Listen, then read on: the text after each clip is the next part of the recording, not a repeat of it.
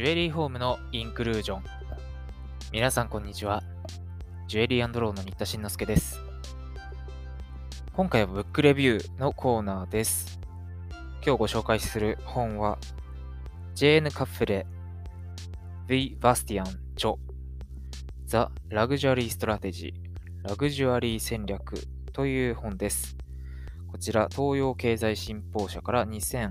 2011年に発行されている本です。役者は、えー、ラグジュアリーブランディングで有名な早稲田大学ビジネススクールの長澤信也教授です。これ大変分厚い、何ページぐらいあるのかな ?500 ページを超えてる本なのですが、えー、ジュエリーに携わる方にとっては、とても参考になる本なんじゃないかなと思います。副タイトルが真のラグジュアリーブランドをいかに構築しマネジメントするかということで、ルイ・ヴィトンやシャネルやカルティエ、フェラーリ、ポルシェなど、人々を魅力し続けるブランド価値の本質とは何なのかについて、えー、パリのですね、HEC ビジネススクールの2人の教授が、えー、詳しく解説してくれています。目次を見ながら大まかに内容をご紹介します。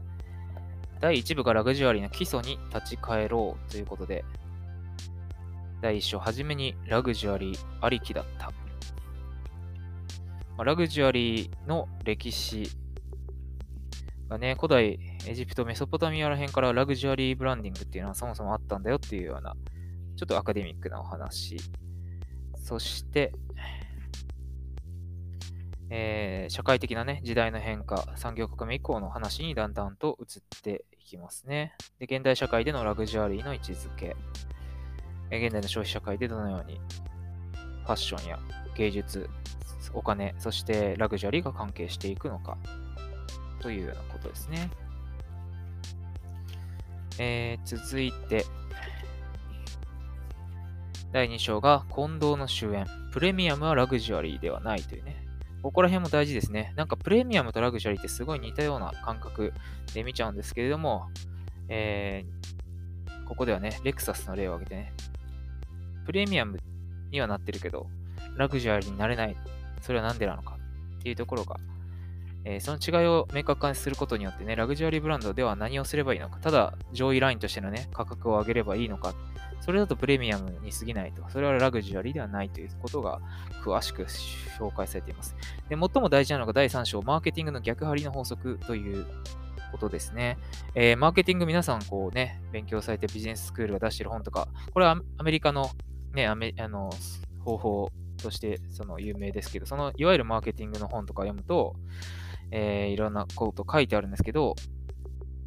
それ全部違うよと。ラグジュアリーは全部その逆行かないとダメだよっていうようなことが書いてあって大変。これがまあ読む意味というか、マインドセットを変える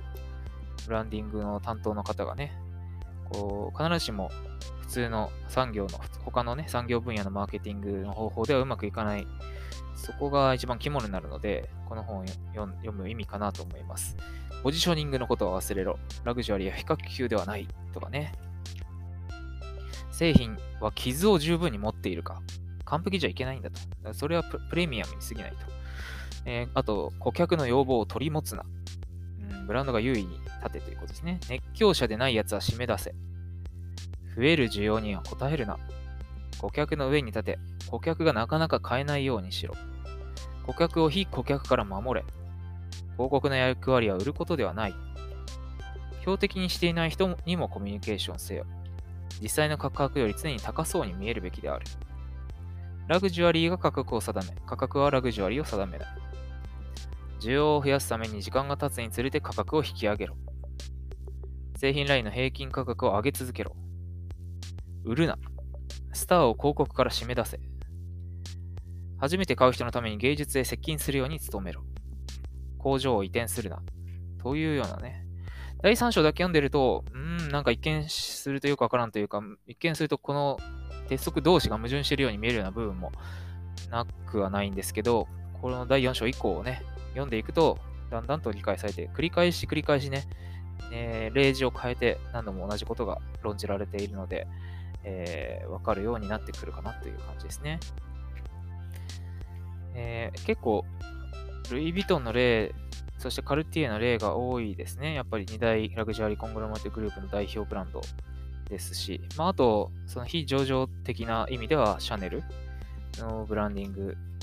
が結構具体例としては多く挙げられています。まあ、このラグジュアリーブランドに勤務する方、携わる方はもちろんね、えー、こういうブランドも最初は別に有名ブランドではなかったわけで、どのようにしてね、ピラミッド型展開していったのか、ないしはギャラクシー型に展開していったのか、そういうラグジュアリーブランド拡張のこうモデルなども分析されていたりとか、こういうふうに伸ばすときに気をつけよう、こういうふうなことをすると失敗するぞみたいな、